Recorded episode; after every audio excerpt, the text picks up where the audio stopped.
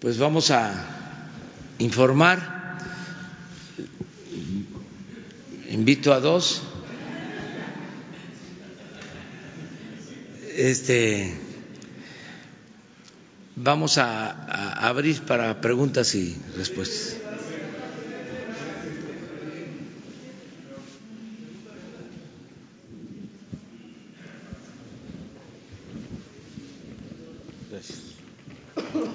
Gracias, presidente. Buenos días. Esteban Durán, del Grupo México Publica Diario y Jalisco Publica Diario. Preguntarle si ya está eh, conjurado el asunto de las eh, comunidades allá en, lo que donde va a pasar la ruta Maya, porque se manifestaban en contra de, la construcción de las obras de, de, esta importante obra que usted quiere.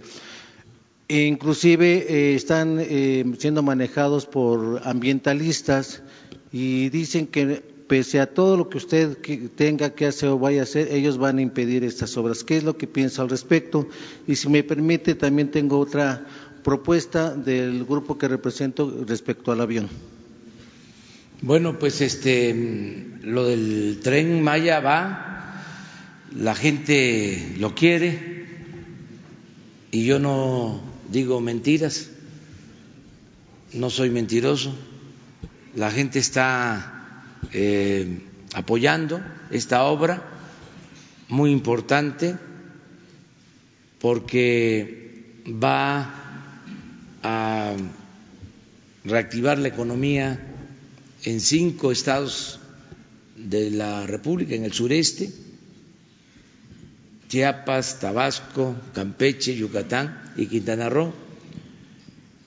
Y se trata de una inversión pública de más de 120 mil millones de pesos.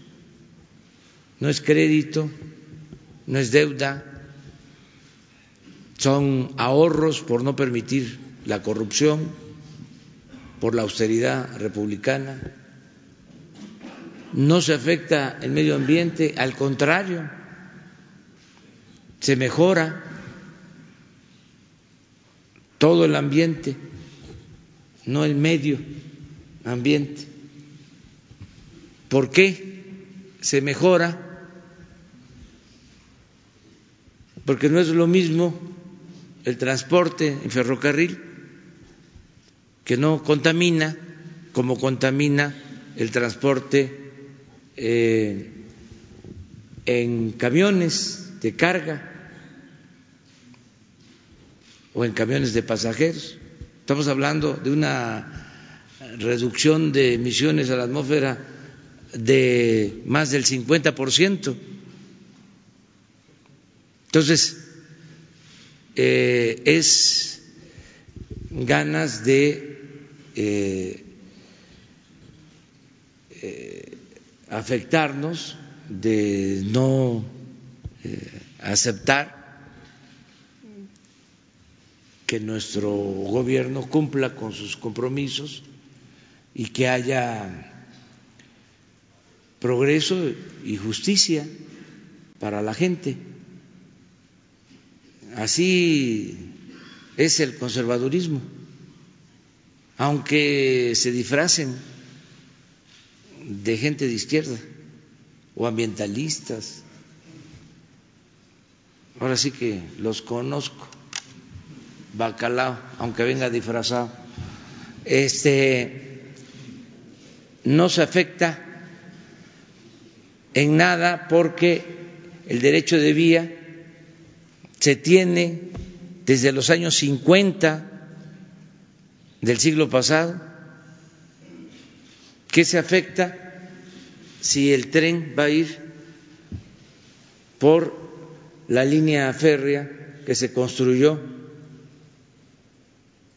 desde los años del presidente Ávila Camacho y se concluyó con el presidente Miguel Alemán. En donde no hay vía es por la carretera. Hay un derecho de vía de más de 50 metros, el tren necesita 15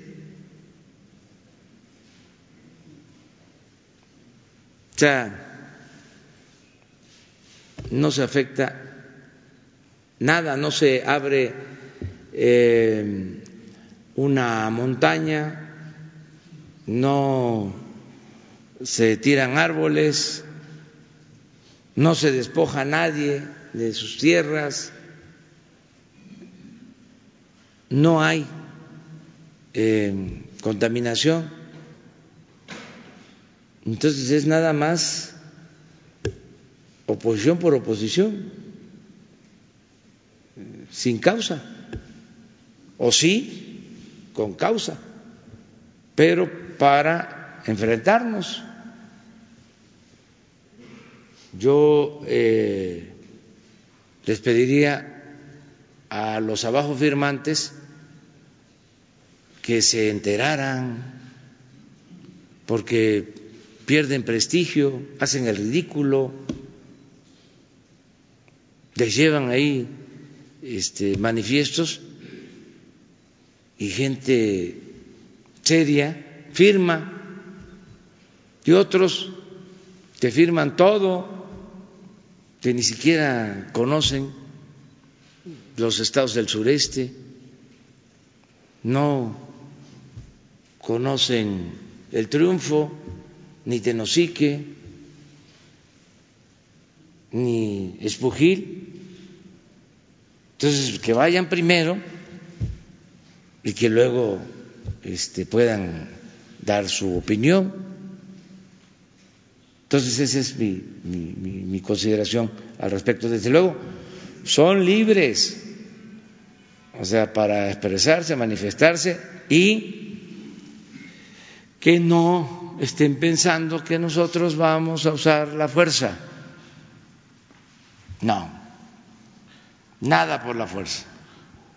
Gracias, presidente. Eh, eh, entre otras propuestas que yo supongo que ya le ha llegado para la venta del avión, eh, le tengo esta, en la que rifar el avión presidencial se le proponen a los beneficiarios de los programas sociales, que son más de 50 millones, cuyo costo del boleto sería 70 pesos más el impuesto.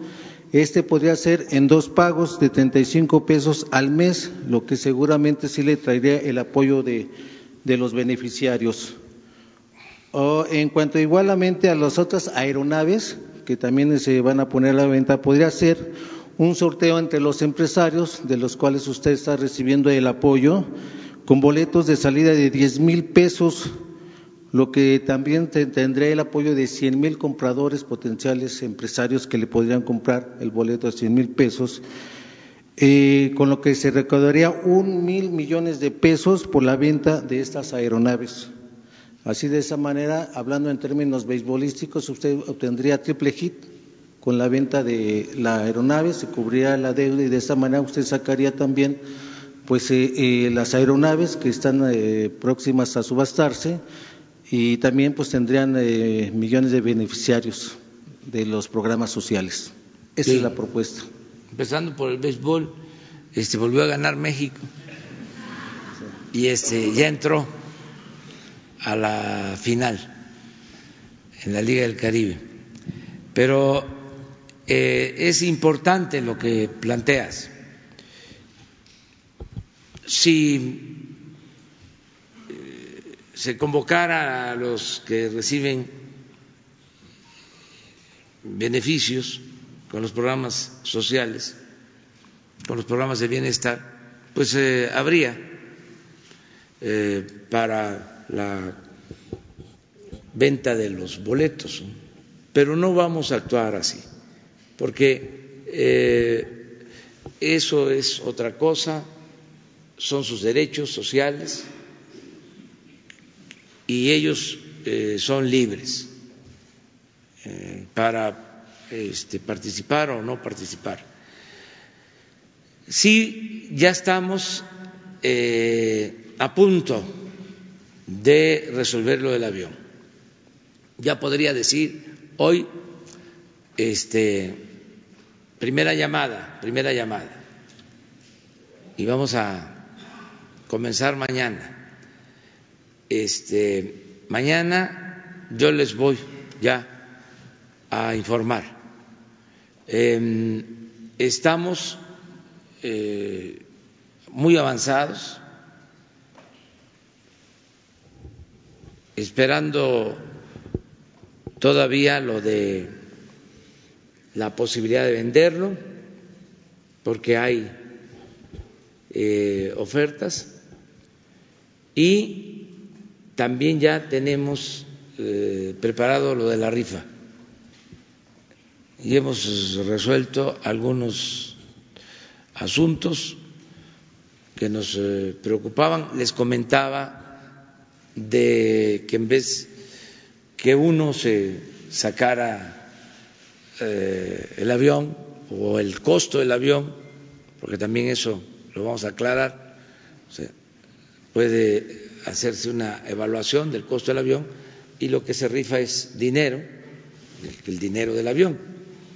Este, en vez de uno, que sean 100 los premiados, y entonces se distribuye eh, el monto del costo del avión. No es uno, que es nuestra preocupación, que con el dinero y el poder la gente se echa a perder. No todos, pero sí. Es mucha la tentación.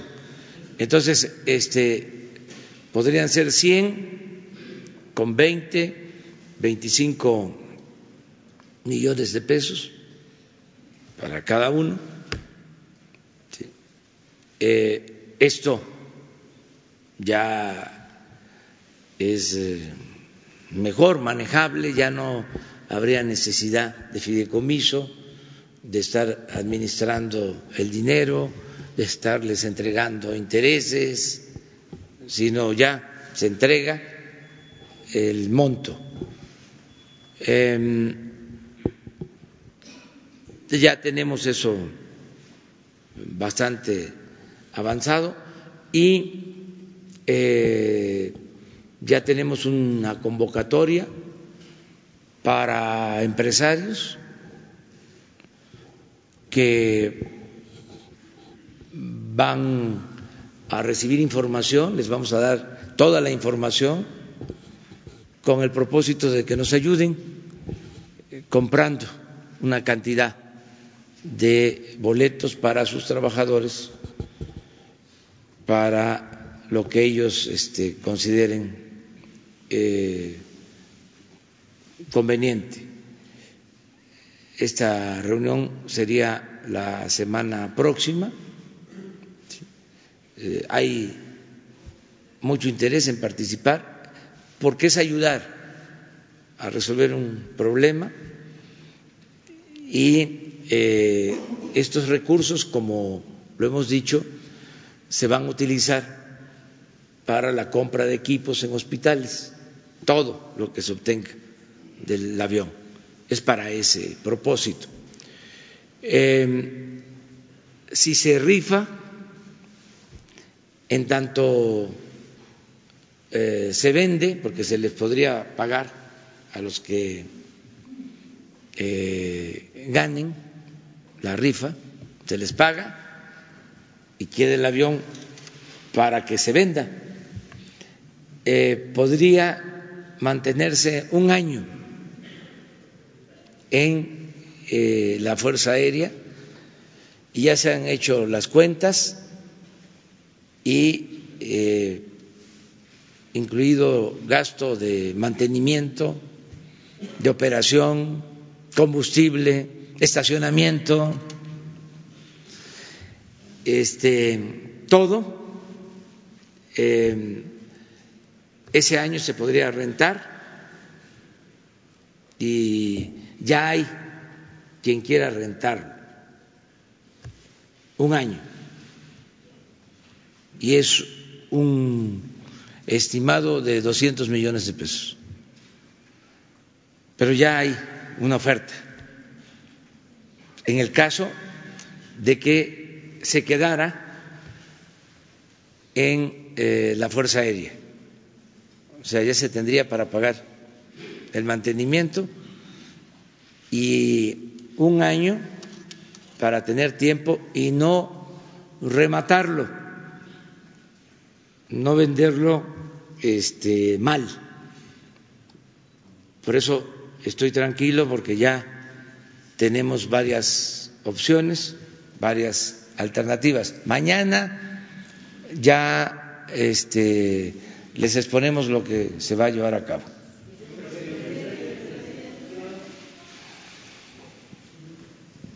Luego dos mujeres, dos compañeras, tú y tú allá, ¿sí?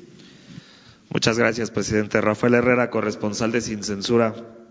Presidente, ya hay esfuerzos para juntar las firmas para la realización de la consulta para enjuiciar a los expresidentes. Mi pregunta es, presidente, ¿cómo van a participar los mexicanos en el extranjero en estas consultas? ¿Ya hay un mecanismo concertado? Se lo pregunto porque el INE sigue dándole vueltas al voto electrónico y muchos paisanos están más que puestos para participar. Y por último, presidente, si me permite, nosotros hemos sostenido que hay una campaña de medios y comunicadores contra usted. Hace unos días Raimundo Rivapalacio publicó que usted es mezquino, que el presidente de la República es mezquino. Al mismo tiempo, se informa que usted inicia el 2020 con el 71% de aprobación. ¿Cuál es su opinión sobre estos damnificados del rating y de la publicidad oficial? Muchas gracias, presidente. Bueno, este es eh, normal que haya cuestionamientos. Yo les diría que está demasiado tranquilo todo porque estamos llevando a cabo una transformación y se está haciendo sin sobresaltos, sin conflictos mayores. Y sí existe el cuestionamiento en medios, veo en un periódico todos los columnistas en contra pero tampoco es novedad. Así ha sido siempre. ¿Cuándo han hablado bien de nosotros?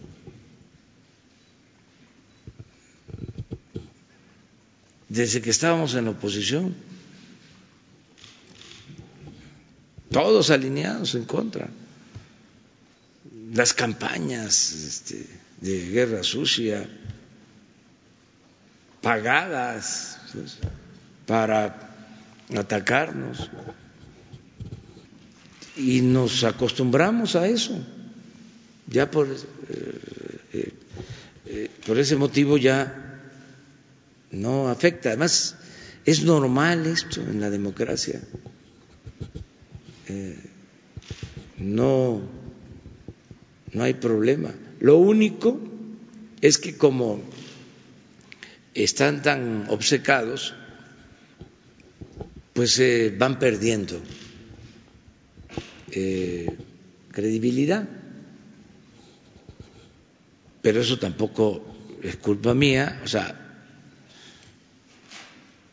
no voy a terminar de asesores, de asesor, pues, este, de cómo tienen que manejar la información, porque eso ya sería el colmo, ¿no? Que les dijera, este, eh, equilibren, este, sean objetivos. Un día sí y toquen otro tema y vuelvan otra vez contra él, pero si siguen un día sí y el otro también, pues así ya se los saben de memoria, es como las figuritas, es decir, esta, esta ya la tengo. Este, o sea, no tiene sentido, pues, pero no pasa nada, eh, afortunadamente la gente está contenta, eh, nosotros eh, no estamos confiándonos, sabemos muy bien de nuestras eh, asignaturas pendientes, lo de la seguridad, eso lo tenemos que estar atendiendo constantemente, es un problema y a eso nos vamos a, dedicar. Pero sí hay apoyo de la gente, la gente está este, contenta. Los que están pues eh, molestos eh, pues son los adversarios conservadores. Y cuando hablo de conservador también les digo, lo pensé mucho, ¿eh? porque no me gusta lo de derecha izquierda. No tiene que ver con nuestra tradición política. Eh, es más conservadurismo. Tiene que ver más con lo que ha sucedido en la historia de nuestro país, de liberales y conservadores. O sea, no es un concepto, no es un término, no es una palabra así que se me ocurrió, no. Hay un pensamiento conservador, existe. Ni siquiera me gusta usar la palabra reaccionario que se usaba antes.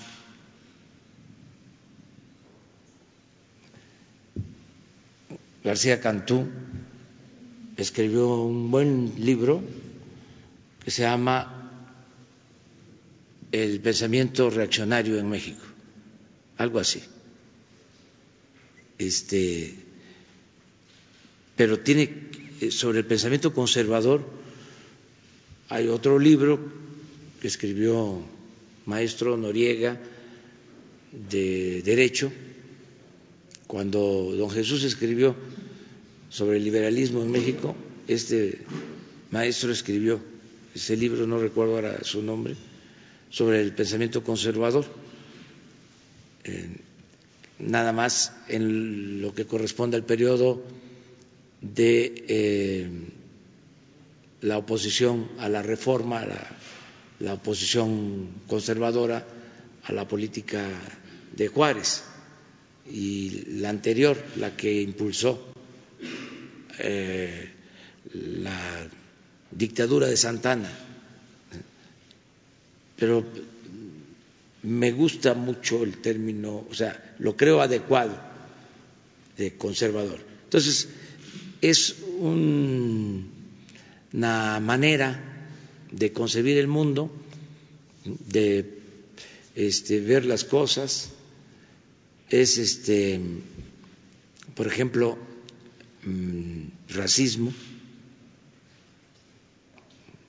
un conservador es racista, es clasismo, es eh, aspiracionismo, porque puede ser de clase media y tiene un pensamiento conservador porque es aspiracionista. Em, pues eh, también preferencias partidistas y de otro tipo. Yo cuando me hacen un reclamo en el aeropuerto, les pregunto, a ver, a ver, a ver, este, sinceramente, ¿por quién votaste? ¿Y eso qué? No, no, no, no, no. Ya te escuché a ti. Ahora, dime sinceramente. No, por el pan y eso qué. pues es que es normal. Los que me reclaman, por ejemplo, sobre el aeropuerto de Texcoco, que por qué no se hizo el aeropuerto de Texcoco. Eh, eh, es un pensamiento. bien definido, incluso más este, em, integrado, definido, que el pensamiento liberal. El pensamiento liberal eh, eh, tiene más desparpajo. El pensamiento conservador es un núcleo bien, bien, bien delimitado, bien definido. Entonces, ya sabemos, esto es normal, siempre ha eh, existido. Imagínense cómo le fue al presidente Juárez. que no vamos a estar quejando. Sí, este, todavía, ¿se acuerdan que hace poco querían hasta borrarlo? Siempre eh, cuento la anécdota de que cuando las mujeres del conservadurismo iban al baño, decían voy al Juárez.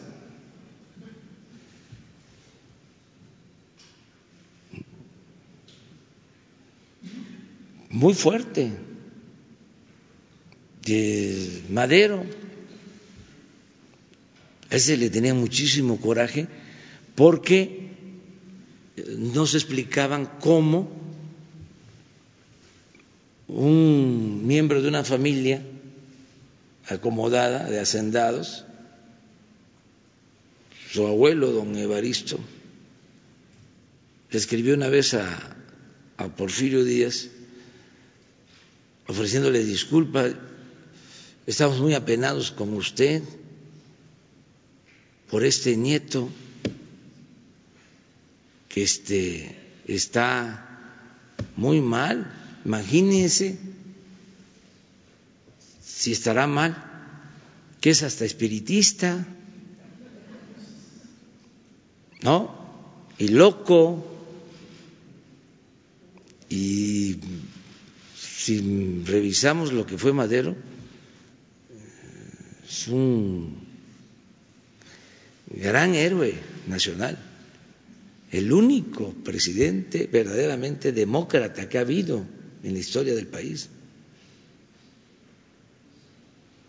Por eso le fue muy mal a él y a su hermano, a Gustavo.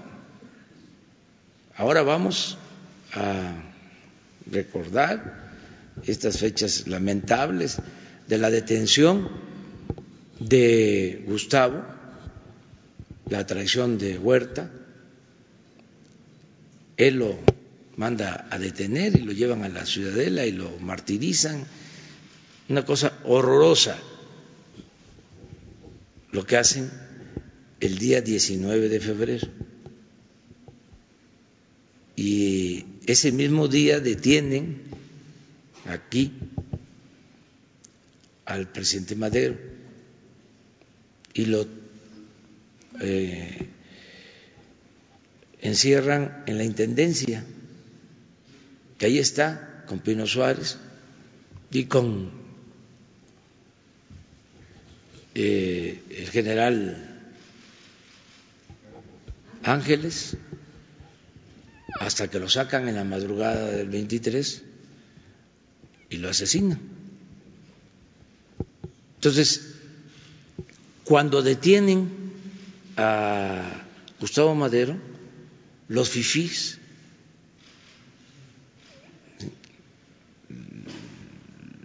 del conservadurismo que ya habían quemado la casa de los maderos, eh, organizan una especie de caravana de carros para festejar. Ese es el conservadurismo. Entonces, ahora, la verdad, la verdad, hay más moderación, este, mucho más moderación. No hemos tenido ningún problema eh, mayor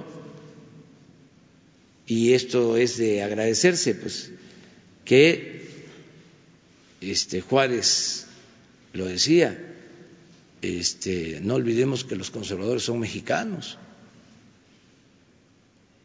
O sea, como también los conservadores eh, tendrían desde luego el derecho a decir, los liberales son mexicanos, todos somos mexicanos, y más que eso, ¿sí?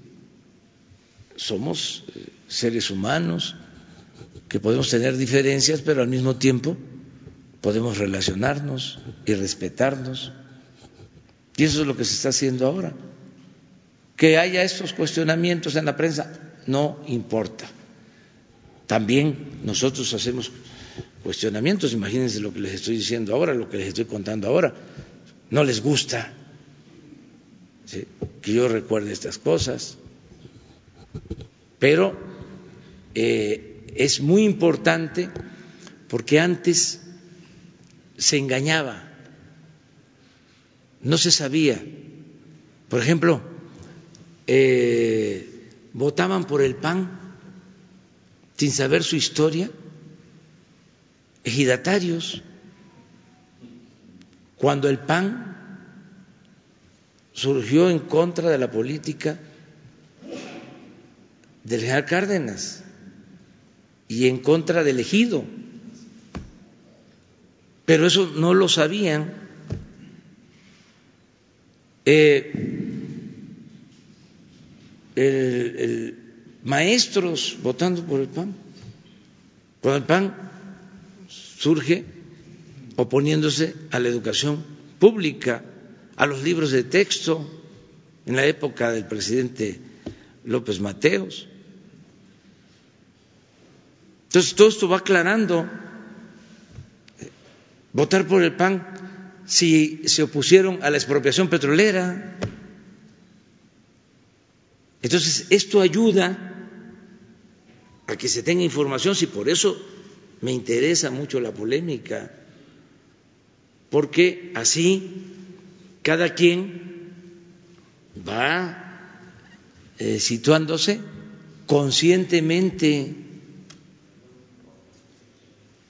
este sin que esto signifique que debamos vivir peleándonos o enfrentándonos, nada más que este, eh, esto es parte del el quehacer político y tenemos que aclarar. Eso es básicamente. Sobre mi primera pregunta, presidente, ¿va a existir algún mecanismo para que los mexicanos en el extranjero puedan participar en las consultas? Sí. Y quiero aprovechar su opinión sobre cómo ahorita ya se están juntando tanto la sociedad como redes sociales en el sentido de tuiteros, facebookeros, incluso hasta youtubers, para juntar las firmas e ir por esta consulta al juicio a los expresidentes. ¿Me puede dar su opinión, presidente? Bueno, pues que eh, existe el mecanismo que es la consulta. Yo tomé posición y dije que no estaba de acuerdo en perseguir a expresidentes,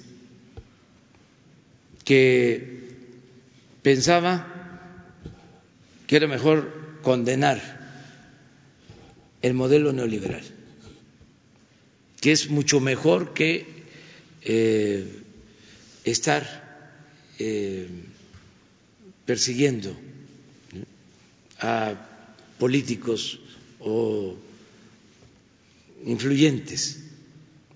Eh, es mejor hacia el futuro porque así ya no volvemos a cometer el mismo error o no se permite que vuelva el engaño.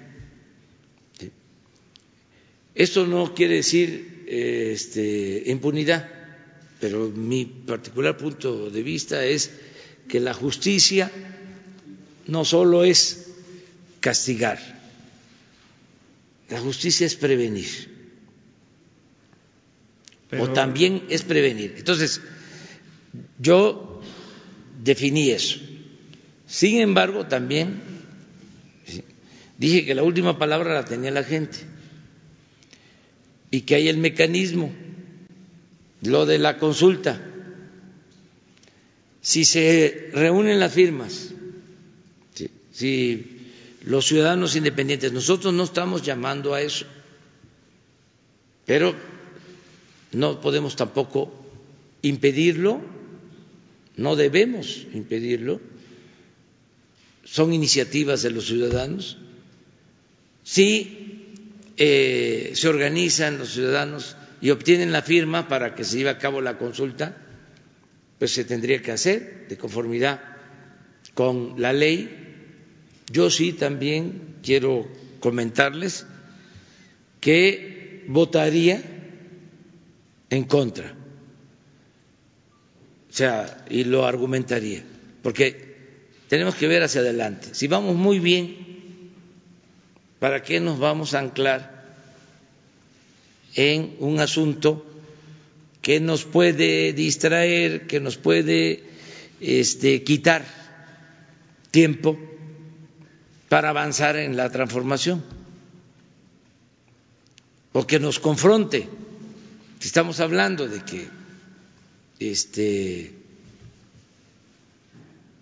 no hay conflictos mayores, no hay así una discrepancia este, extrema, radical entre las partes. Si es una transformación de terciopelo y profunda, muy profunda, porque le estamos pegando en el centro al problema principal, la corrupción. Imagínense cuántos intereses creados hay en defensa de un régimen corrupto y no permitir la corrupción y acabar con la corrupción y hacerlo de manera pacífica es un gran avance, un triunfo. Si se molestan porque no uso el avión, imagínense cómo están por dentro que no puedan hacer los jugosos negocios que hacían al amparo del poder público. Y si lo estamos logrando esto, sin confrontación, sin violencia, ¿por qué vamos a dar motivo para que el conservadurismo se agrupe, eh, se cohesione y se enfurezca más. No, no, no, no, no. Vamos muy bien. No, no provocar. Pero ese es mi punto de vista. Hay quienes este, están molestos porque eh, sienten que hubo un saqueo y que este, eh, gozan de impunidad los que cometieron estos delitos.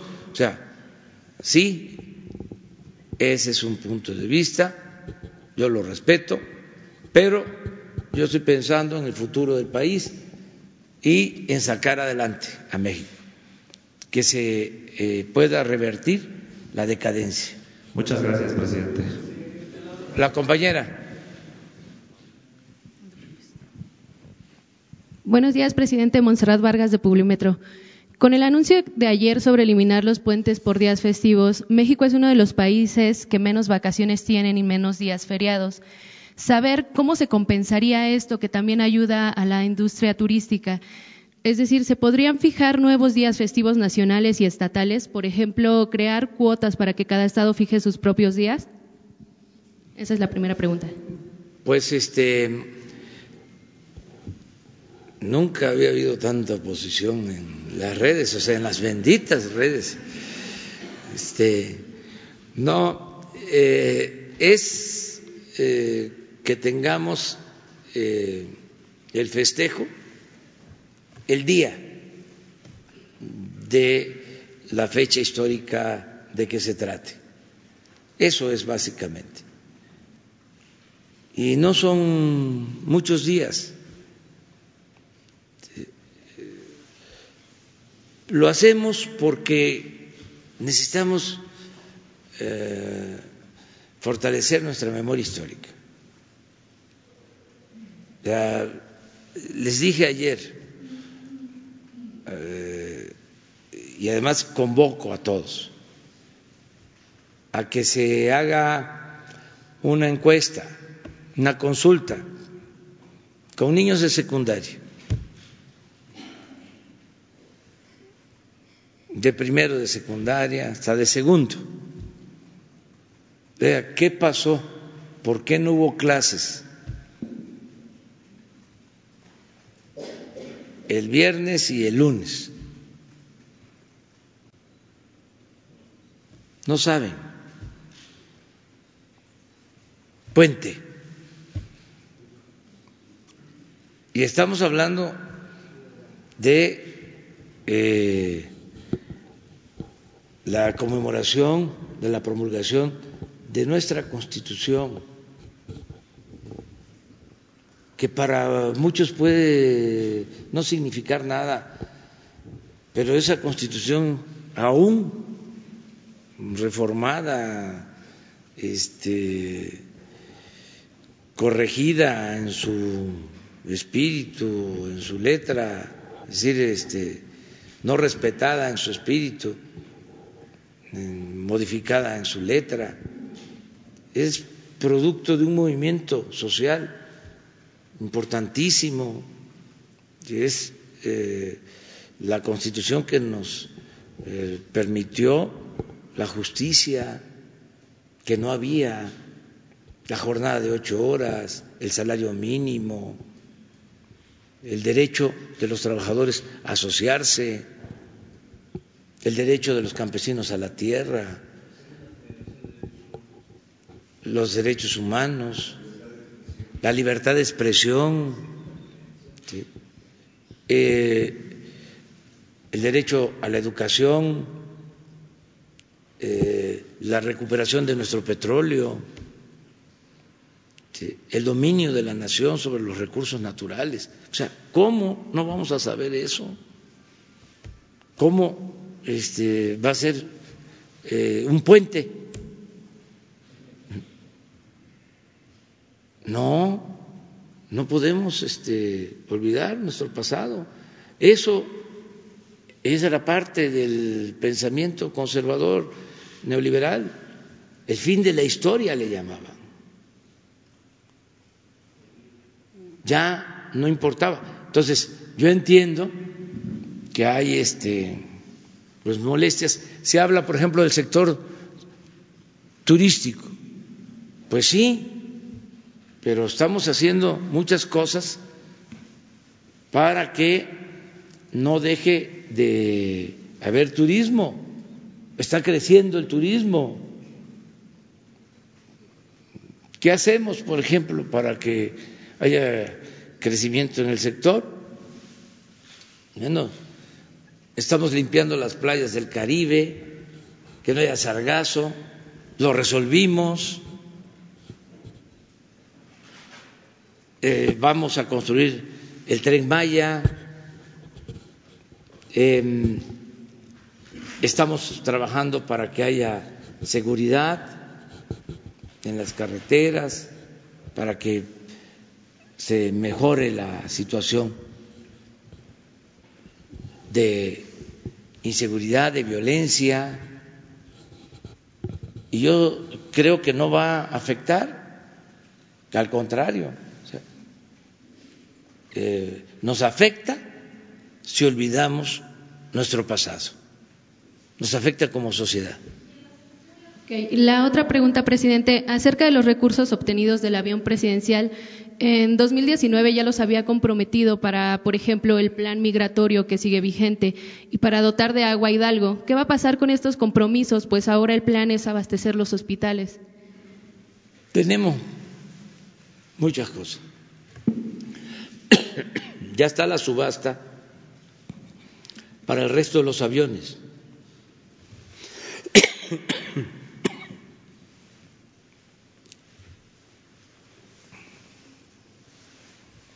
está la subasta para los aviones. ¿Saben? Solo en el sexenio pasado, además de este avión, compraron cinco jets,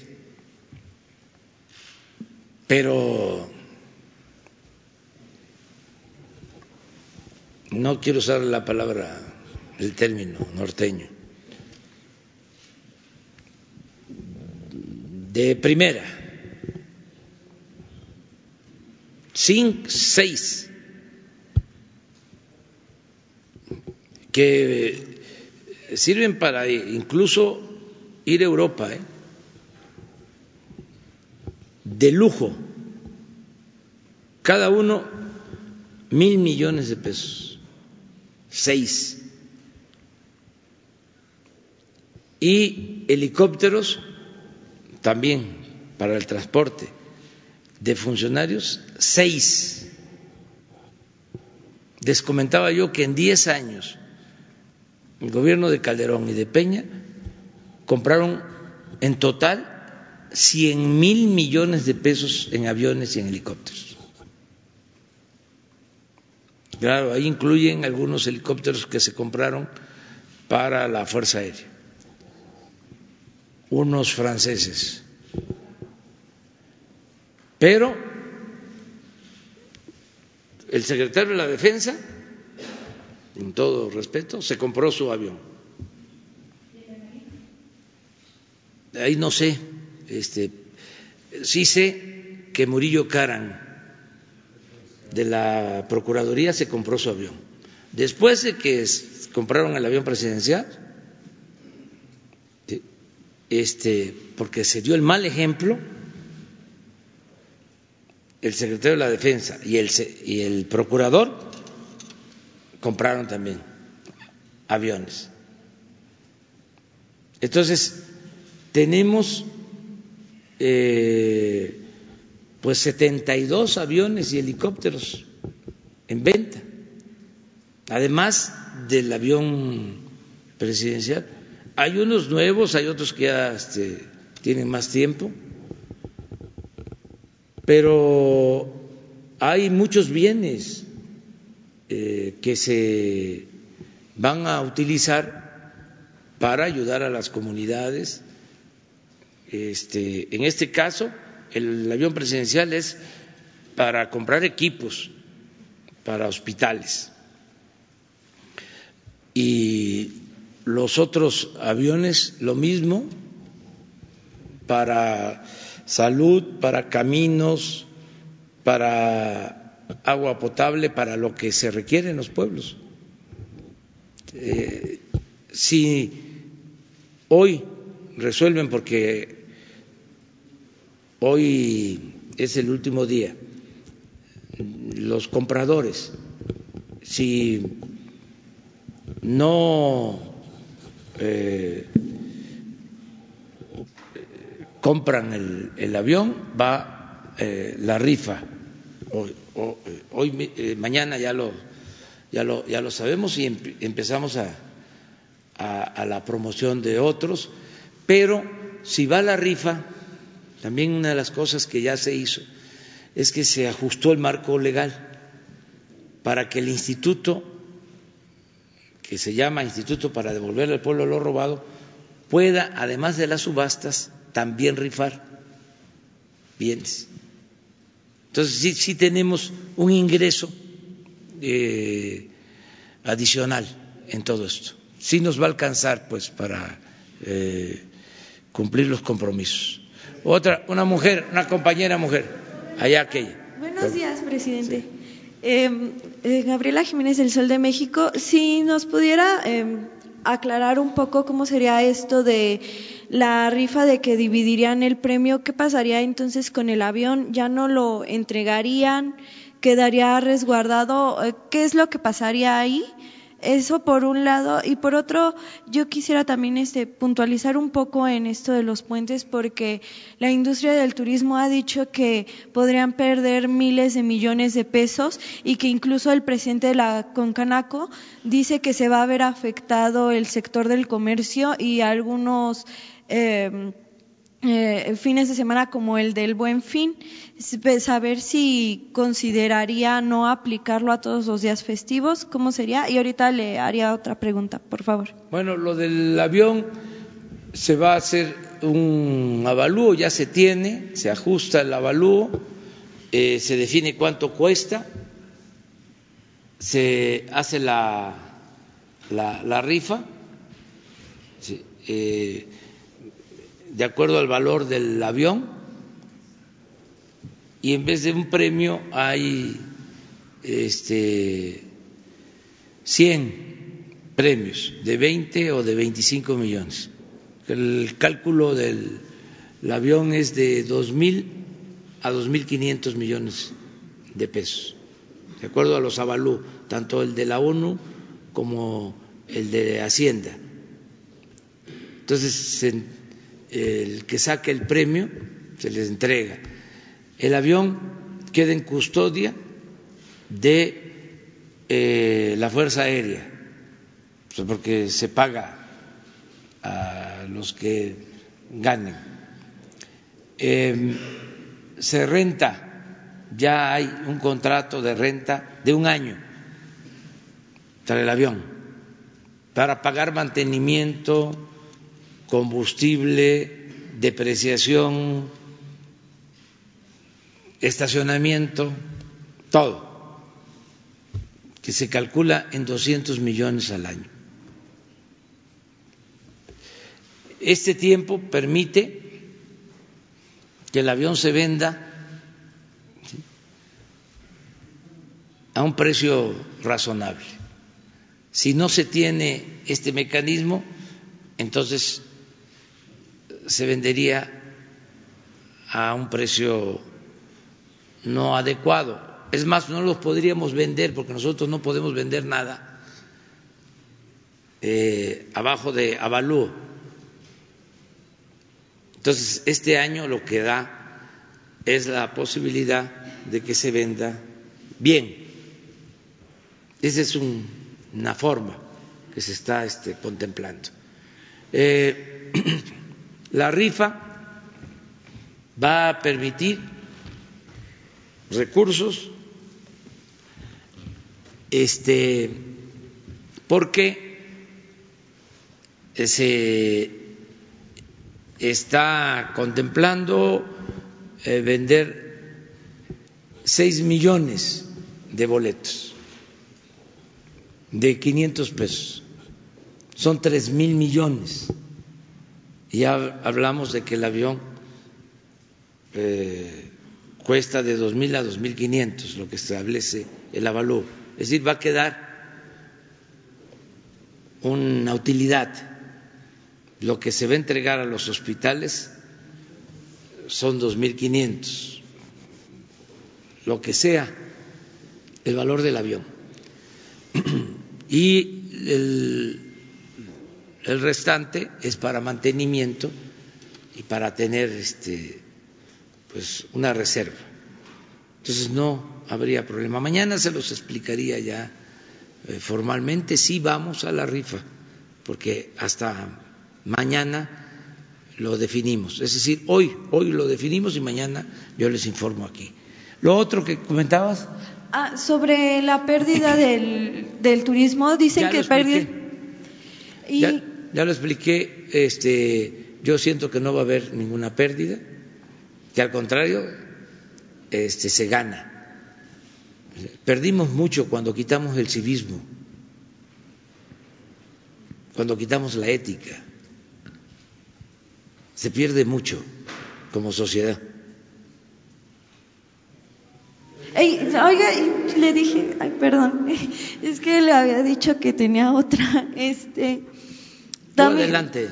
Este, también preguntarle, ayer publicamos en El Sol de México que eh, Claudio X González está haciendo una campaña em, en la que está convocando a todos los despachos de abogados para que lo ayuden a promover amparos en contra de pues situaciones que consideran que ponen en riesgo al país, tales como el desabasto de medicamentos.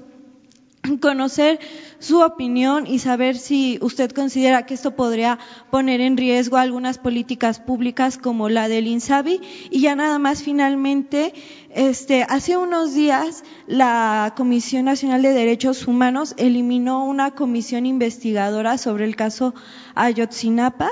Eh, saber su opinión también sobre esto y si estaría eh, llamando a la presidenta de la CNDH para discutir el tema.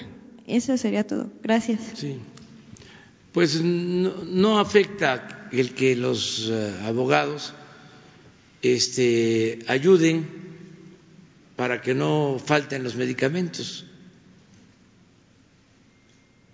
Ya sabemos pues que este, hay oposición porque pues no todos desde luego, pero muchos eh, laboratorios y sobre todo distribuidores de medicamentos hacían su agosto. Lo que me extraña es que esta asociación este, ahora esté protegiendo a estas empresas. Una vez dije aquí que era la Asociación en favor de la corrupción. ¿Cómo se llama? Mexicanos a favor de la corrupción. Este, me están dando la razón. Eh, pero bueno, no, está mal. Eh, hoy me reúno con madres y padres de los jóvenes de Ayotzinapa a las 10 de la mañana. También voy a, ahora ya me voy a ir porque voy a desayunar con ellos. ¿Los gobernadores de Moreno los recibe o cuándo los recibe? No, hoy eh, son los eh, diputados, los coordinadores de los partidos en la Cámara de Diputados. Me reúno con ellos ahora.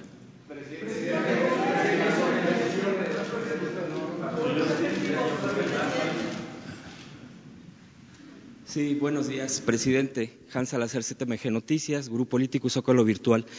¿Cuál es su opinión sobre lo informado por el INE en el sentido de que México Libre cumplió con los requisitos para constituirse como partido político? Lo cual causa extrañeza ya que las tendencias de la evolución de sus asambleas y afiliados indicaban un rotundo fracaso. Corren versiones de que hubo fraude y otras de que organizaciones se vendieron para juntar de manera masiva y rápida sus afiliaciones. Quisiera su opinión. Y ahorita una segunda pregunta. No, no opino sobre eso. Este, ya conocen ustedes mi opinión sobre el INE. Creo que no se han portado bien, pero no tengo por qué cuestionar el que se le dé este registro a un partido político. No, este, creo que este, sea correcto el que yo cuestione eso. Mm, eh, qué bien que este, existan los partidos y este, haya participación política mm, democrática en nuestra sociedad. Mm, malo sería que eh, existieran grupos de presión grupos de intereses creados o este, grupos opositores eh, en la clandestinidad. Pero si eh, son partidos, pues son ciudadanos que se eh, agrupan en función de un ideal en función de un programa para participar pacíficamente en la vida pública del país. Es totalmente legal y legítimo. Les da la bienvenida a los nuevos partidos. Sí, a todos, todos los partidos. Adelante. Eh, ayer hablamos de eso, de que tenemos que dejar establecida la democracia, el hábito democrático, porque esa ha sido la asignatura pendiente. No ha habido democracia en México, pero estamos hablando de siglos. No hubo democracia en los tres siglos de dominación colonial. El poder o lo tenía el arzobispo o lo tenía el virrey. Y a veces se peleaban, bueno, quemaron el palacio en un pleito entre el virrey y el arzobispo. Hubo aquí como 70 muertos y se quemó el palacio porque el arzobispo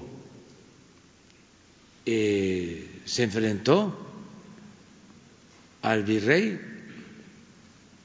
y lo eh, excomulgó y hubo un zafarrancho. Entonces eso era la colonia. Tres siglos fue así. De España nos mandaban a los virreyes y los virreyes dominaban las provincias, los estados actuales, con lo que se llamaba alcaldes mayores. Luego la independencia, todo el siglo XIX, lo hemos dicho, Santana, once veces presidente de México, Porfirio Díaz, 34 años. Se llevaron casi todo el siglo XIX, dos. México fue país de dos hombres. ¿Cuál democracia? Solo el periodo de diez años de la República restaurada. En el siglo XX, a pesar de que Madero quería la democracia con el sufragio efectivo y la no reelección, triunfo la revolución y la democracia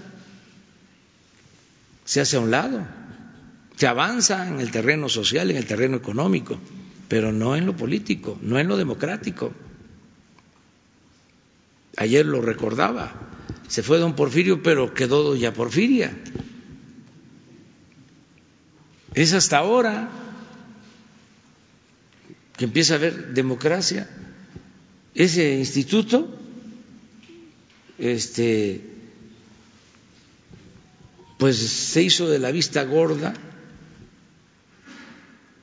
en elecciones fraudulentas, los que están ahora y los anteriores.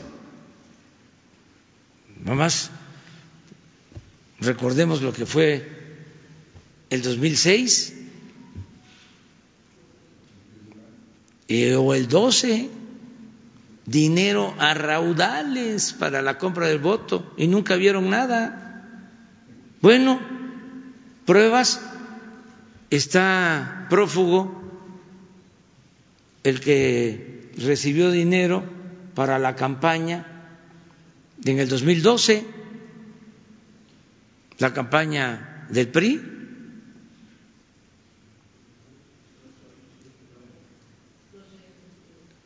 Y este Lozoya, o sea, es de dominio público que Odebrecht entregó dinero para la campaña o no, comprobado. Entonces, ya se acaba eso y tiene que haber democracia, no a la compra de votos, no al tráfico con la pobreza de la gente, no al uso del presupuesto para favorecer a partidos, a candidatos, no la falsificación de actas, el relleno de urnas. Nosotros fuimos víctimas de eso. Me acuerdo en el 2006 una casilla allá en Ciudad Valle, San Luis Potosí, de 300 ciudadanos, sacó Calderón 500 votos. O sea, una nada más. ¿Para qué me pongo aquí a este, hablarles de todas las trampas que hicieron para imponer este, a Calderón en la presidencia? Entonces, eso se debe terminar y que este, participen todos, pero que haya elecciones limpias y libres. Y ya que estamos hablando de esto, porque van a llevarse a cabo elecciones eh, el año próximo en varios estados, no es nada más que el gobierno federal no va a participar, porque no debe hacerlo. Vamos a estar pendientes todos para que no lo hagan los gobiernos estatales o los gobiernos municipales. O sea, todos vamos a cuidar. Y desde luego, delegados, cualquier funcionario. Aquí vamos a hablar de ese tema. Eh, y ya es delito grave el fraude electoral. Y denuncias y a la cárcel el que cometa fraude electoral sin derecho a fianza. Pero tenemos que dejar establecida la democracia. Ese es el, objetivo. Les daría, eh, finalmente, entonces, en concreto, le daría bienvenida a México Libre al juego democrático. A todos. Bien, eh, segundo punto, presidente, eh, en nuestras redes sociales de nuestra plataforma ha habido una sugerencia, una propuesta como despedida al avión presidencial, eh, digamos, eventualmente ahora que se rife o se venda, cual, cual sea el destino de este. Eh, que, la propuesta sería, de, aparte que usted ya había mencionado en esta, en esta conferencia, que se va a dar acceso incluso a, gente que ordenadamente pudieran estar viendo lo que es eh, que fue esta compra por parte de los gobiernos anteriores. la propuesta sería que los que niños pobres y con discapacidad tuvieran el acceso a este y que como despedida tuvieran un viaje eh, en, el avión presidencial. ¿Cómo ve esta propuesta de la gente que nos ha hecho llegar eh, esta sugerencia? Yo creo que se puede, sí se puede, porque el que ofreció eh, rentar no lo hace con propósitos únicamente comerciales lo hace para ayudar y yo estoy seguro que pondrían este, a disposición horas de vuelo para este, eh, estas eh, actividades de que los niños puedan volar en, el avión presidencial. Además, se va a traer el avión porque si se rifa tiene que estar aquí. No, no, no se ha traído porque se está certificando en la BOI. Entonces, pero va a regresar. Eh, mañana yo les voy a decir cuándo regresa el avión, que tiene que ser, si se rifa, antes de la rifa. Y también el compromiso es de que si se compra, y eso lo vamos a saber hoy, si se vende, o sea, antes de la rifa, eh, yo lo voy a entregar y no voy a ir a entregarlo allá. O sea, sí, este, lo voy a entregar aquí. Entonces, vamos a ver el avión, pues, eso sí. Gracias, presidente.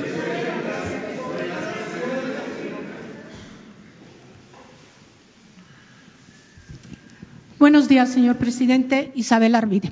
El 9 de febrero de 1913, Francisco y Madero se despierta por los balazos y lo primero que hace es llamarle al director del colegio militar, que era entonces el teniente coronel Víctor Manuel Hernández Covarrubias, y le dice que quiere ir que quiere venir a Palacio Nacional, se despierta en el Castillo de Chapultepec, perdón, que quiere venir para acá. Y el teniente coronel, que estaba de, de director del colegio militar, va a ver cómo están los cadetes, si están dispuestos a venir o no.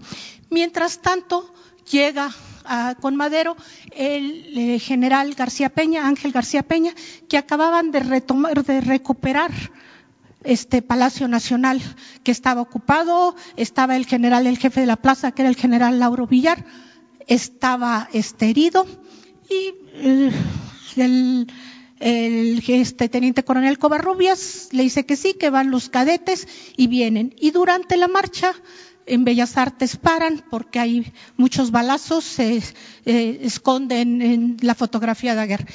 A lo que voy, señor presidente, es que todo esto, yo diría que no solo los estudiantes de secundaria, sino si usted hace una encuesta aquí mismo y con la gente que trabaja para usted, no sabe esto. Y le di tres nombres que no son mencionados nunca en la marcha de la lealtad. O sea, hemos tenido una tradición incluso militar de olvidar a los héroes. Si usted revisa los papeles oficiales de su gobierno, ¿eh? del Instituto de Estudios de la Revolución Mexicana, dicen que el, este, Miguel Bernard era el director del colegio militar, que es el que trae a los cadetes.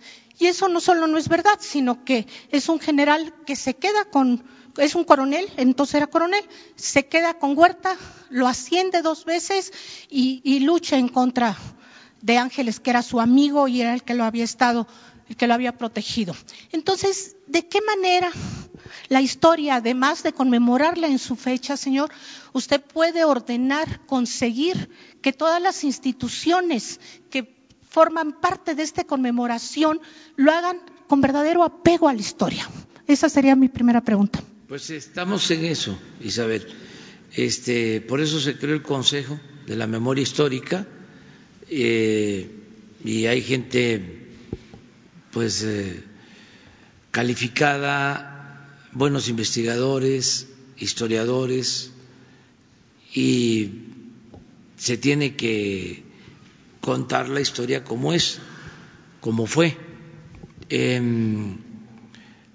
vamos a estar nosotros el lunes mm, en Chapultepec el domingo, sí, el domingo vamos a estar en Chapultepec precisamente eh, recordando este hecho histórico de apoyo de los cadetes al presidente Madero y esa marcha hacia Palacio, hacia aquí.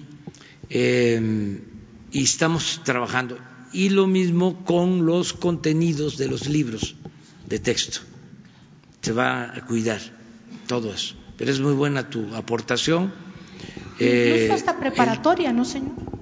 Sí. Nadie estudia historia. Sí, el 19, que es el aniversario del nacimiento del ejército, que vamos a hacer el acto en el Zócalo, ese mismo día, que fue el día que asesinan eh, a Gustavo Madero, vamos a estar en la Ciudadela en la tarde.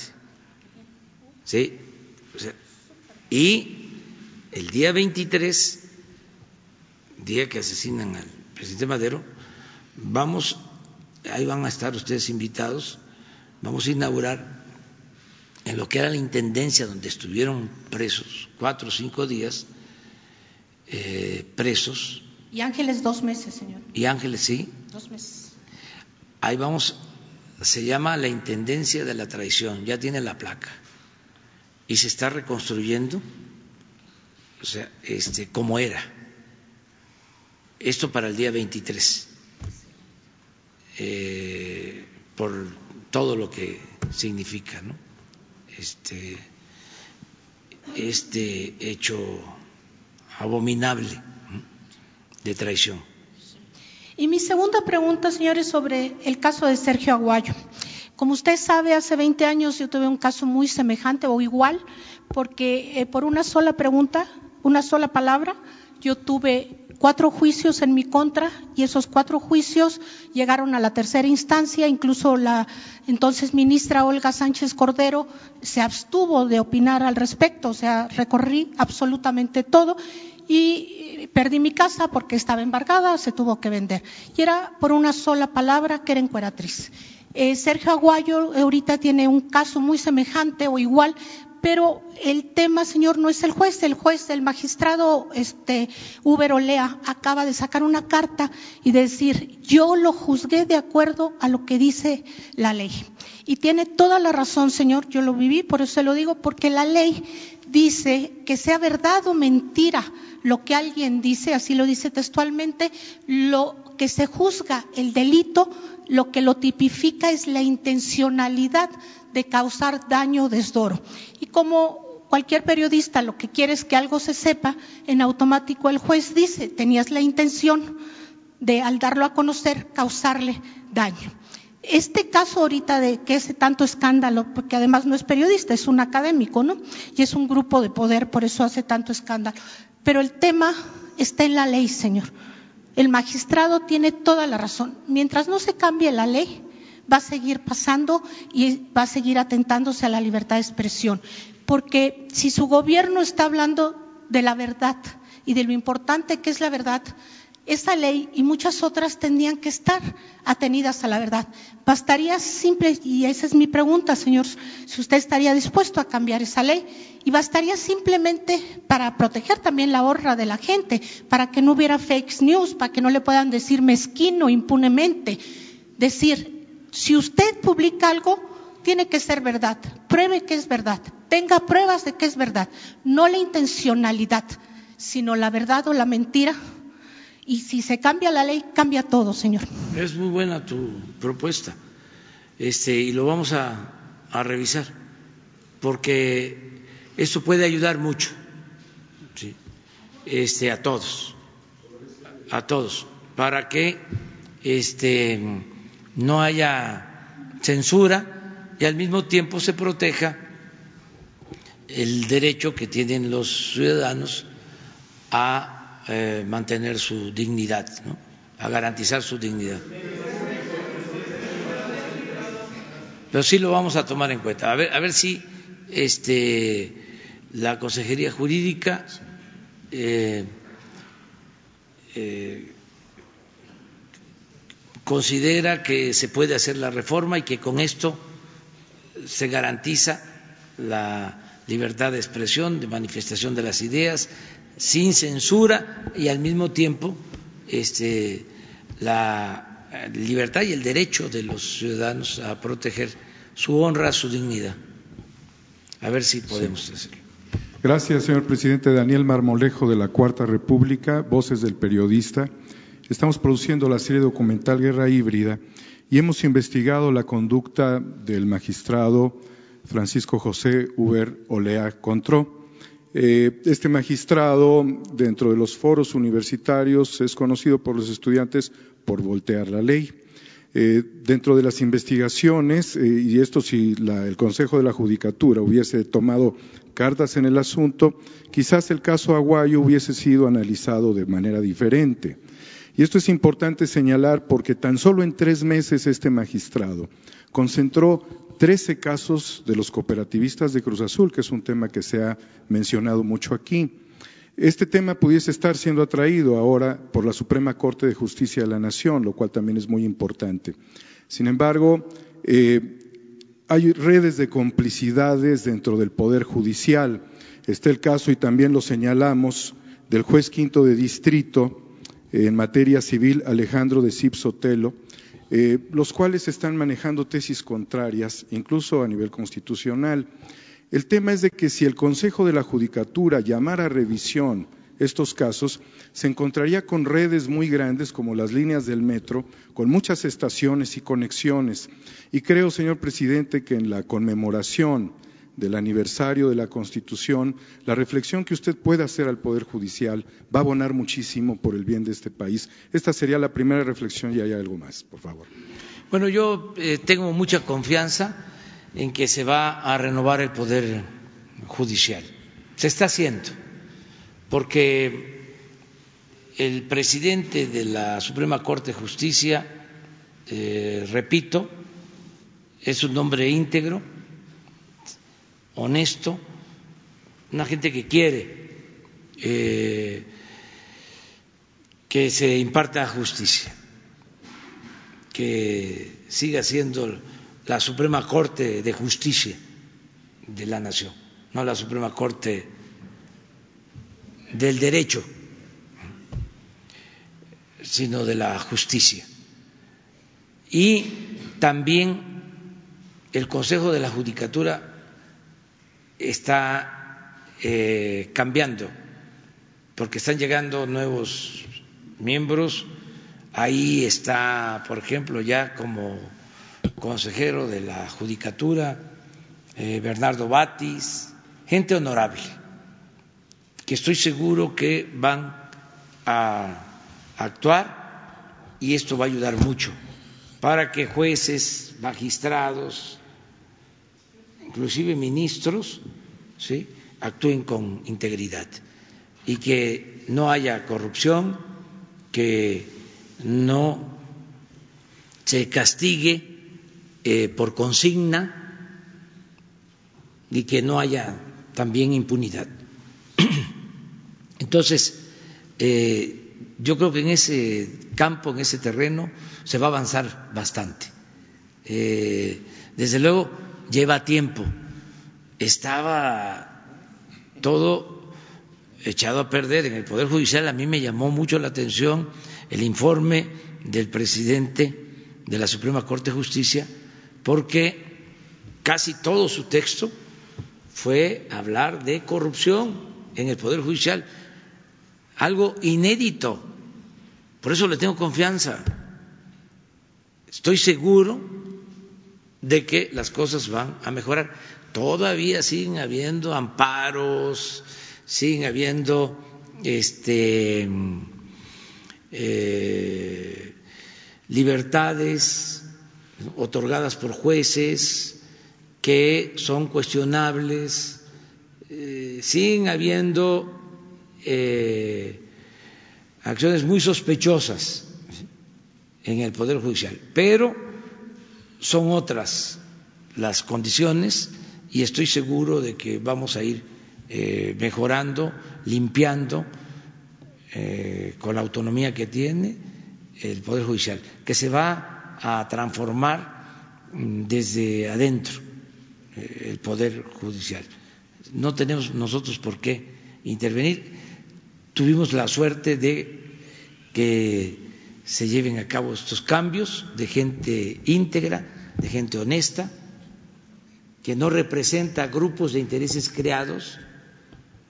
Es que estaba en eh, una situación lamentable el Poder Judicial y todavía eso es, porque es un proceso, pero sí estoy optimista en cuanto a eso. Sí, señor presidente. Bueno, nada más recordando que a este magistrado le dicen Lord Uber Ferrari por los vehículos que utiliza. La siguiente reflexión, señor presidente, tiene que ver con un video que subí a las redes, en donde hago pues eh, una exigencia, y creo que se vale hacer exigencias, en cuanto a la necesidad de abrir los medios públicos del Estado mexicano a las nuevas voces que no tienen compromisos con el pasado porque ciertamente en esta reflexión que se hace, muchos ciudadanos eh, aseguran que quienes todavía están dentro de estos medios públicos representarían los intereses de estos grupos conservadores. Ante personajes que han salido eh, con mucha fuerza en México, en las redes, y en el afán de que no fuesen simplemente ensayos, sino contribuciones significativas para la transformación del país, donde se hicieran críticas y análisis también a su gobierno que pudieran servir. Creemos, señor presidente, que estas 26 estaciones que cubren 20 estados, con el 47 punto y fracción por ciento del territorio nacional, pueden recibir esta sangre nueva que implica, desde luego, la gran reflexión en la vanguardia de los medios mexicanos su opinión. Es buena la eh, opinión, este, el planteamiento. Genaro Villamil es el coordinador de todo el sistema de radio de televisión del de, eh, Estado. y tiene ese propósito. Se está integrando eh, todo el sistema de radio, de televisión y eh, no creo que tenga ningún inconveniente para convocar eh, a nuevos actores, periodistas, mujeres, hombres, que este, renueven el ambiente, que signifiquen frescura, ya no este, los mismos pues, de siempre. Y esto eh, no tiene por qué significar abyección, sometimiento al régimen. O sea, ¿qué me puede importar si un eh, conductor de un programa de radio, de televisión, de la radio, de la televisión, del Estado, me hace un cuestionamiento? si eso es la democracia. Además, hay eh, radios, sistemas de televisión del Estado en Europa, en donde participan todas las voces y en donde hay cuestionamientos al gobierno y no pasa absolutamente nada. Entonces, esa debe ser la tendencia y garantizar las libertades plenas eh, por completo. Entonces, es tomar en cuenta esta propuesta y adelante. Muchas gracias. Y como un afán de contribuir eh, con Genaro Villamil, ofrecemos a nombre de los realizadores los dos capítulos de Guerra Híbrida sin un costo al Estado mexicano. Muchas gracias, señor presidente. Adelante. Dos más. Tú y tú. Y tiene que ver otra, una mujer. ya, ya, ya ahí. Porque sí, están los diputados ya. Sí. Por telepatía ya. Buenos días, señor presidente. Buenos días. Perdón. Adelante. Buenos días, señor presidente. Gracias, Raúl Hernández del Barlovento el concepto integral del comercio exterior. Eh, las comunicaciones y los transportes, dicen los que de esto saben, es la columna vertebral de la economía. Es evidente que fue la parte central del, del planteamiento que hizo Carlos Salinas de Gortari respecto a eso y apoderarse de ese tipo de, medios, de, incluso de ingresos. Y, pero tal es el caso que eh, los trabajadores de, esos, de ese sector han sido muy golpeados y injustamente maltratados. Empezamos por los trabajadores portuarios, eh, los de Veracruz, por ejemplo, que tienen 28 años luchando, no han podido rescatar su patrimonio sindical que les fue arrebatado con la excusa de que no pagaban el IVA, por ejemplo, los sindicatos no pagan IVA. Y ya recuperaron un edificio, pero entraron unos golpeadores y se apoderaron de él. Y el caso es que no han, no han podido avanzar en ese sentido. Eh, el Barrovento ha publicado puntualmente documentos y todo para no hacer más larga el planteamiento. El otro grupo de trabajadores es el de, del Sindicato de Aerocontroladores. Ahí es un caso muy preocupante, señor presidente, porque eh, están siendo hostigados porque el director de, la, empresa de CNEAM, eh, Víctor Hernández, está presionándolos para desaparecer el sindicato y juntarlo con los otros y hacer una especie de lo que era RAMSA, por ejemplo. El asunto es que hay condiciones laborales muy, muy graves. Y bueno, cada vez que subimos un avión estamos peligrando porque son horas, a veces hasta 12 horas de trabajo en un, en aparato para controlar los, aviones. El señor tiene antecedentes no muy, no muy gratos, no muy legales, porque incluso hizo en, en, en, en este en, este, en República Dominicana hizo una certificación de, de los controles de aéreo y no era cierto, era un fraude total y, y, en fin lo descubrieron y afortunadamente no hubo ningún percance. Pero es una persona con antecedentes y está agraviando y hostigando a los trabajadores aero, aerocontroladores de, de, México. El tercer punto usted lo conoce bien también, eh, se trata de, del sindicato de, de, perdón, de la extinta Ruta 100. Es un, también es un grupo de trabajadores que ha sido también muy golpeado. Hay una persona que, que está liderando uno de los grupos porque se han dividido, obviamente para confundir.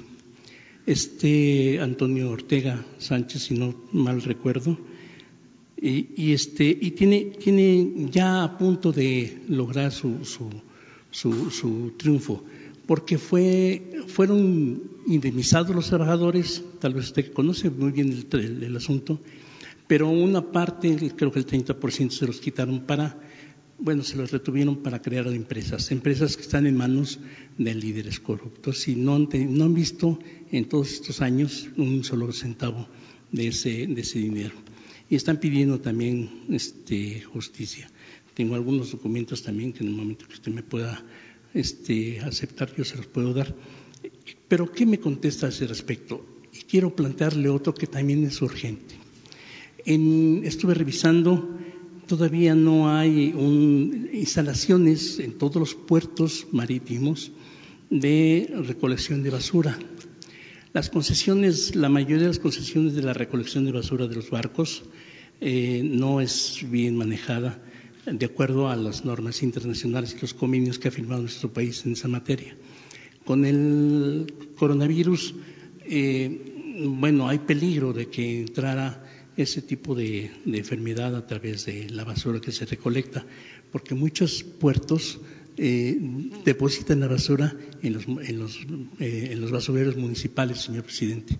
Entonces, creo que hay, es urgente hacer una una revisión en ese, en ese, en ese sentido porque sí puede, puede haber una propagación de, ese, de esa epidemia. Bueno, todavía le dicen epidemia la, la Organización Mundial de la Salud. ¿Qué me dice al respecto, señor presidente? Gracias por su respuesta. Bueno, este, yo te propongo que eh, te entrevistes con el secretario de Comunicaciones. Yo le pediría a él que te escuchara con tus planteamientos y eh, que se actuara en la medida de nuestras posibilidades, de conformidad con la ley, que él coordinara eh, estas eh, acciones y que se apoyara en la secretaria del Trabajo Sí, señor. En Luisa María Alcalde. Eh, tenemos, y esto es muy importante este, darlo a conocer, tenemos muchos temas pendientes, muchas demandas pendientes que vienen de tiempo atrás. Hay muchos damnificados del neoliberalismo, sindicatos que desaparecieron, ¿sí? eh, empresas que desaparecieron, trabajadores que no fueron indemnizados adecuadamente, eh, trabajadores despedidos sin pensiones. Bueno, el caso de los exbraceros, o sea, eh, pensionados de ferrocarriles, muchos temas, muchos casos. Entonces yo sí quiero ahí este, decir que estamos viendo hasta dónde vamos a poder, con toda este, objetividad, franqueza. Eh, por ejemplo, eh, si por ley tenemos que pagar a trabajadores, lo vamos a hacer. Todo lo que sea legal se va a cumplir. Todo. Y para poder tener recursos, si se trata de puertos, si se trata de ferrocarriles, eh, los mismos bienes que todavía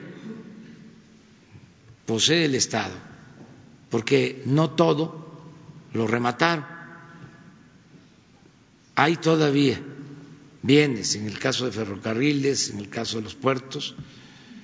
Esos eh, bienes podrían servir para eh, reparar eh, injusticias.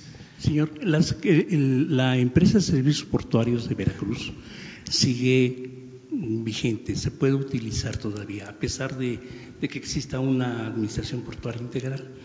Eh, dicen los trabajadores que podrían operar en el, en el puerto viejo. Eh, no, no, es descabellado, aunque yo les pregunto si a esa edad van a poder mover carga.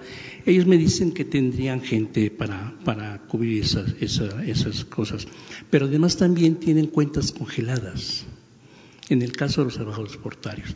En el caso de los trabajadores portuarios del Pacífico, ahí eh, hubo un fideicomiso de 74 mil millones de pesos en su momento, que era, se recaudaba del 5% que pagaban los agentes aduanales y los agentes navieros.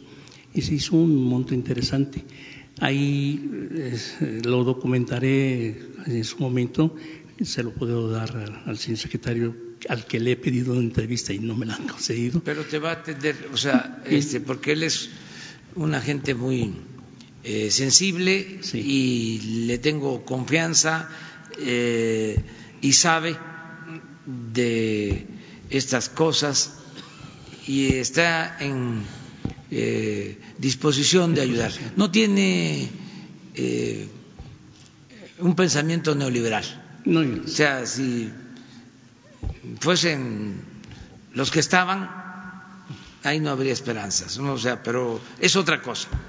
Aquí lo eh, que puede suceder es que no tengamos posibilidad económica, pero si tenemos forma, si hay manera, se va a proceder y se va a hacer justicia. En los tres casos que el planteo no hay que erogar por parte del gobierno absolutamente un solo centavo. Lo único que piden es justicia, está su recurso, están sus bienes que les fueron arrebatados y en el caso de Ruta 100 pues nada más que las empresas que están manejándose por, por líderes corruptos pues les den su participación. O sea, el Estado no tendría que gastar absolutamente nada. Sí, eso es lo que hay que ver. Por eso sería conveniente que la Secretaría del Trabajo también participara. Ruta 100 es de la Ciudad de México, señor. Sí, también en el caso de, Ruta 100, eh, en lo federal y el pedir al secretario de Comunicaciones que también establezca comunicación, valiéndome de la redundancia, que la comunicación se dé también con la jefa de gobierno de la Ciudad de México y te atienden. Y lo de la basura es Eso es lo mismo, es lo de los puertos, también con él, porque ellos son los que manejan, administran los puertos. Bien, señor. Sí, la vigilancia va a estar a cargo de la Secretaría de Marina, pero la administración portuaria de comunicaciones. Gracias, señor.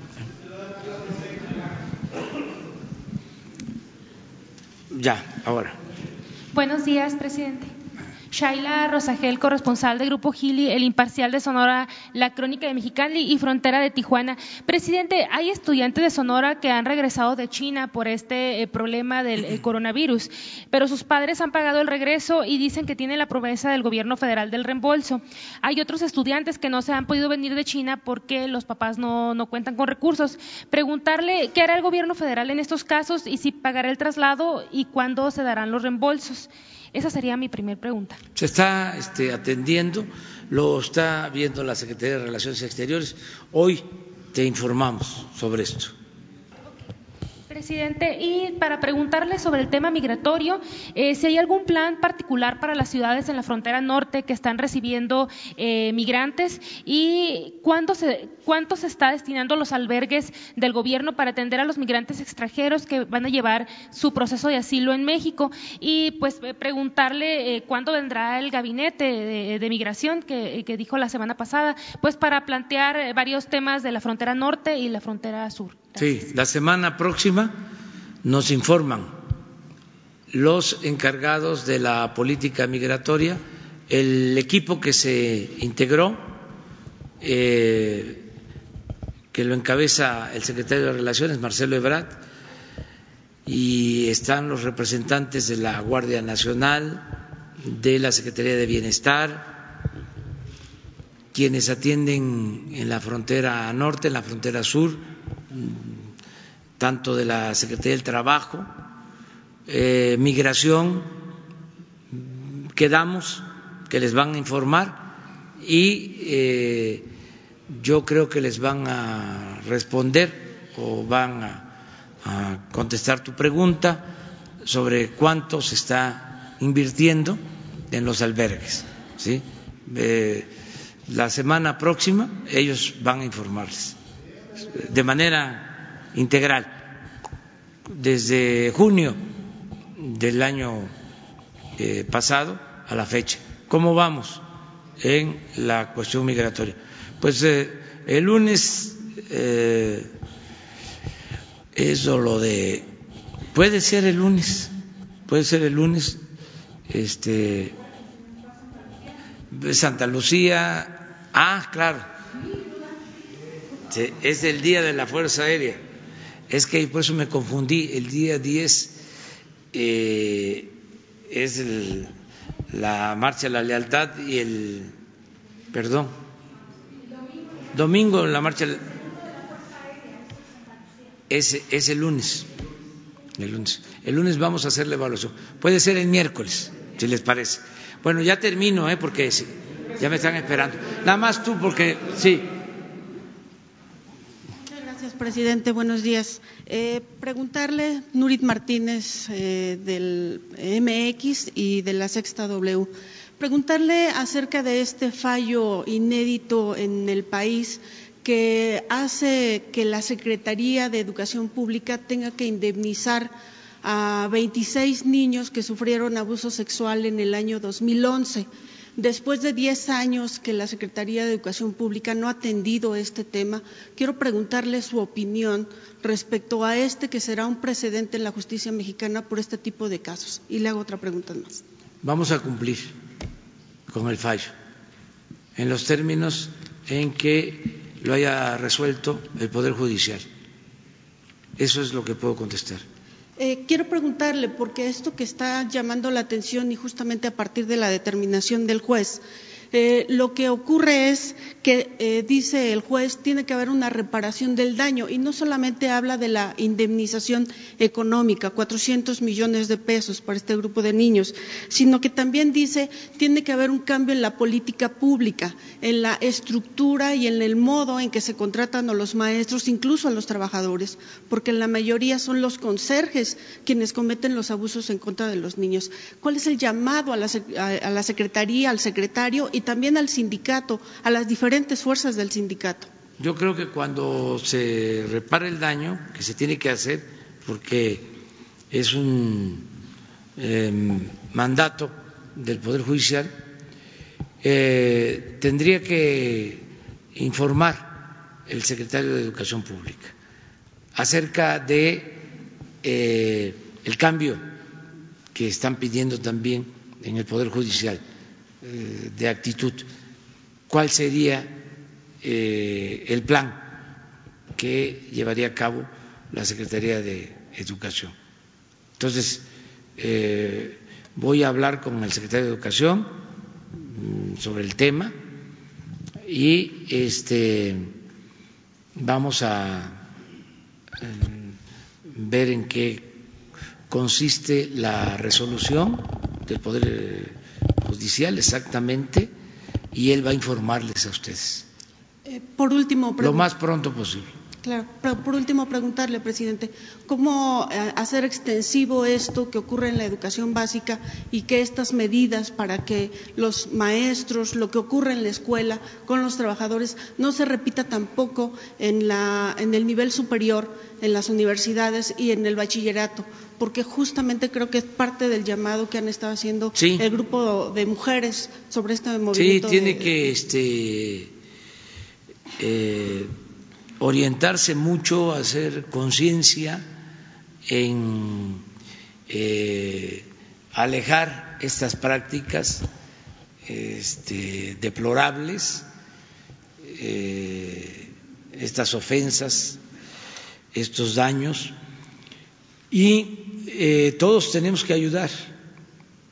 Y yo diría a tener una sociedad mejor en su conjunto.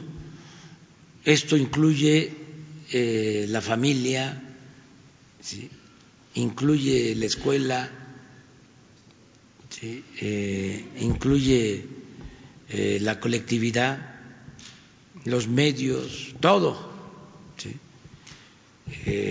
cómo fortalecer valores, cómo evitar estas distorsiones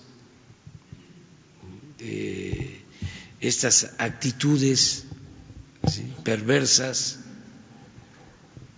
Es como el caso de la violencia, y es violencia también.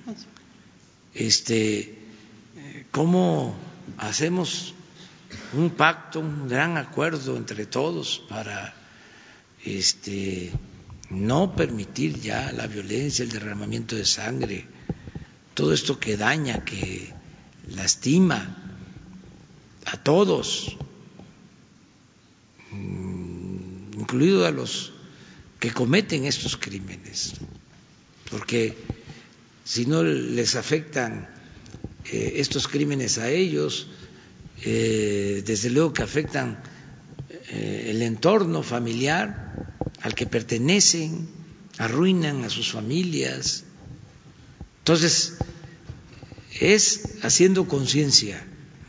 En este caso, en las escuelas, pero tenemos que luchar todos por una sociedad mejor, mm, con valores, con principios, con integridad.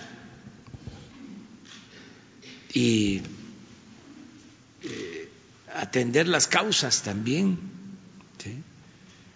Eh, que han llevado a esta descomposición social.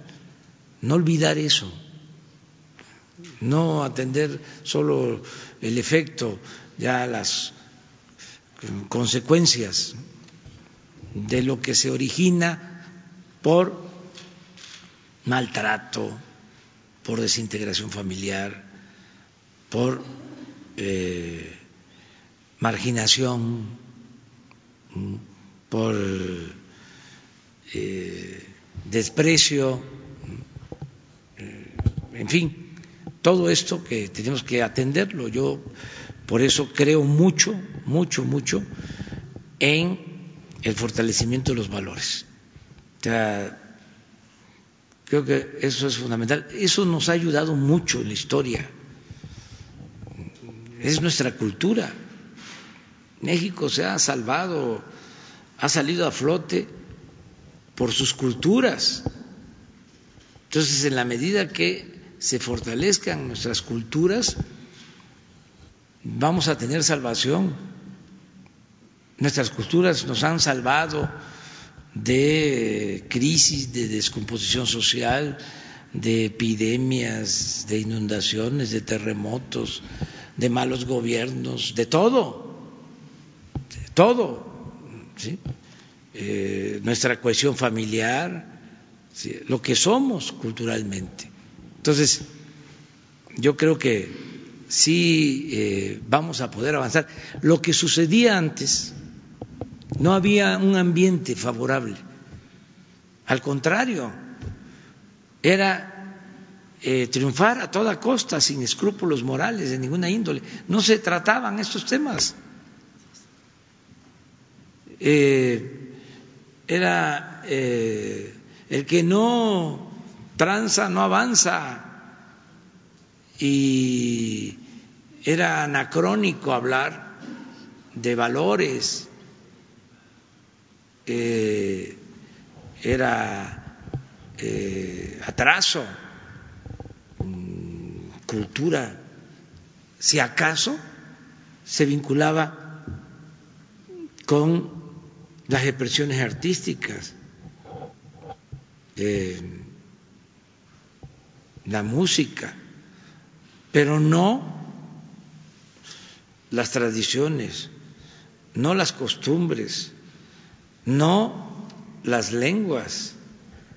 No, eso era sinónimo de atraso. Había que civilizarse. Eh, se confundió durante mucho tiempo la educación con la cultura. Se hizo a un lado la cultura. Entonces, eh, yo creo que tenemos que fortalecer valores. Eh, no se puede, pues, solo pensar en el bienestar material. Y, esto es parte de lo que se está haciendo ahora y vamos a continuar haciendo. Pero el compromiso de que eh, venga el secretario de Educación a explicar sobre esto. Eh, presidente, y aquí un actor central son los maestros. ¿Cuál podría ser de, pues el llamado que pueda hacer el presidente al sindicato para que en la selección y en la propuesta de los maestros no hay apertura del sindicato de maestros y de todas las tendencias en el magisterio? Hay una actitud Mm, verdaderamente eh, solidaria en los trabajadores de la educación, en los trabajadores en general y en particular en los trabajadores de la educación. O sea, por eso mi optimismo. Eh, además, yo eh, constantemente estoy recorriendo los pueblos y nuestro pueblo está lleno de valores, hay una gran reserva de valores. O sea, hay una gran bondad en nuestro pueblo. La gente quiere eh, seguir siendo solidaria, fraterna, y es cosa nada más de remachar, de que solo siendo buenos podemos ser felices. ¿Ellos le tendrían que poner el primer ya basta al abuso sexual en la escuela? Sí, sí, y lo hacen maestras y maestros. O sea, nuestro pueblo está en espera siempre de convocatorias generosas. Eso es lo mejor que tenemos.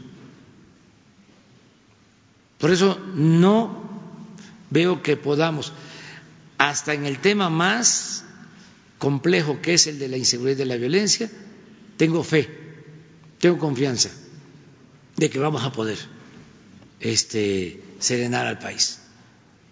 Aún con eh, este ambiente de inseguridad, de violencia que no hemos podido este, apaciguar, aún con lo que se sigue este, registrando, no pierdo mi optimismo, no porque eh, hay muchos valores, no pudieron destruir en eso a nuestro país.